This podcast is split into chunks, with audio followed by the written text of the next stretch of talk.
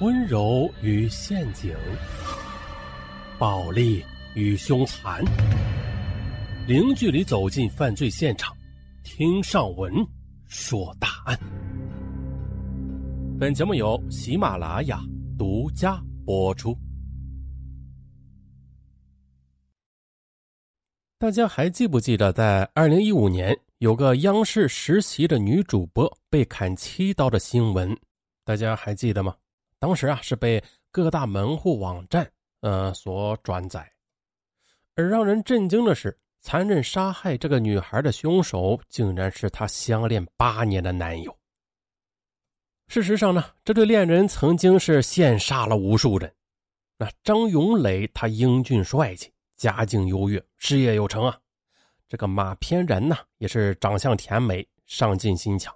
那能去央视实习的女主播。那她的长相肯定是差不了的。那她除了长相甜美、上进心强之外，大学毕业后还考入了广西艺术学院，成为研究生。当时两人的感情是十分的深厚的，在所有的人眼里，他们都是公认的天作之合。即使在案发的前一天，两人还在约会呢。那么，这个张永磊。为何会突然对心爱的人举起屠刀呢？下面听上文来说一说。在二零一五年二月十五日晚上十时许，马海波一个人在家中看书，突然间电话响了，啊，是女儿男朋友张永磊打来的。叔叔，您在家吗？我现在在您家门口呢，我想和您谈谈。家住一楼的马海波也没有多想。他放下书，起身便走去客厅，打开门说：“哈，原来是大毛啊！来，你进来吧。”大毛呢是张永磊的小名。可是这个马海波呀，他并没有看到张永磊的身影。哎，他只看到女儿马翩然站在走廊旁边。他笑着说：“爸爸，外面太冷了，您快回去吧。我们的事不用你们大人操心了。啊，快快回去吧。”就这样，马海波他便转身关上了门。可是他万万没想到的是，这竟然是他女儿对他说的最后一句话。当晚约十一点，马海波还在沙发上看书，女儿推门进来了，一声不吭的去了自己的房间。马海波呢，也有些困意，回到自己的卧室去休息了。凌晨时分，正在沉睡的马海波突然被人从被窝里给拽了起来。他睁开眼睛一看，竟然是张永磊。只见他手里拿着一把刀，恶狠狠地说：“我要和你谈谈，你却不听。马翩然他不要我了，我已经把他给杀死了，就在你们家门口。”你说什么？马海波大吃一惊，他一把推开张永磊。赤着脚发疯般的冲出了门，发现女儿已经躺在门外的台阶上，浑身都是血。出于一个父亲和外科医生的本能，他开始对女儿展开施救。可是他绝望的发现，女儿的颈部伤口深达骨头，头和颈部都被割开，已经没有了生命体征。马海波他不敢相信眼前的这一切。他抱着女儿，大声的朝张永磊喊道：“大毛，快打幺二零，一定要救救翩然！”可是张永磊却木然的站在五十米开外，一言不发。悲痛之下，马海波只得自己冲回家里，拨打了幺二零和幺幺零。救护车很快就赶到了，确定马翩然已经没有任何的生命迹象。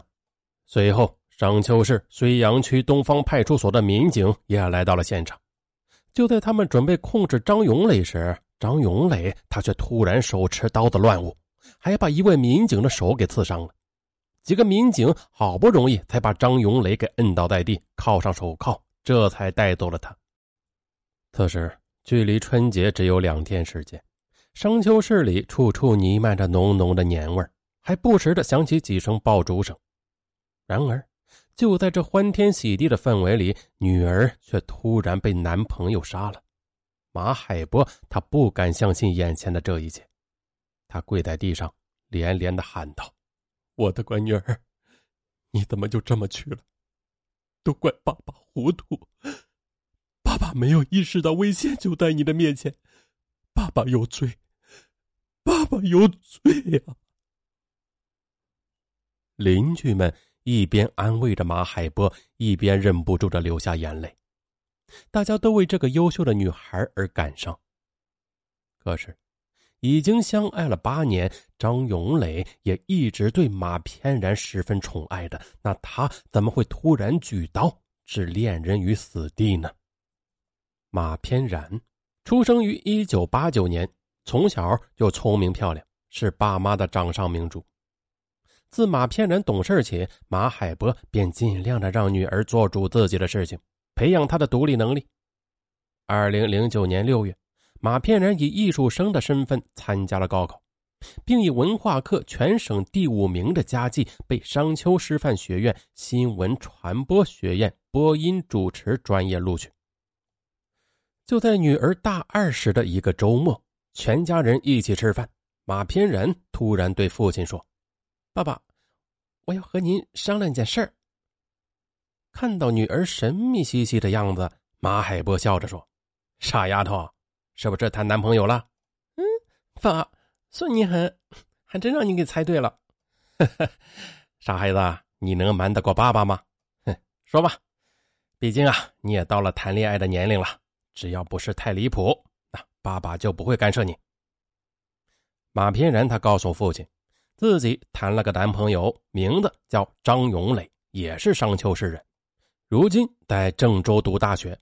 两人是高中同学，当时呢已经是互生情愫，开始悄悄来往了。张永磊很善良，对自己也非常体贴。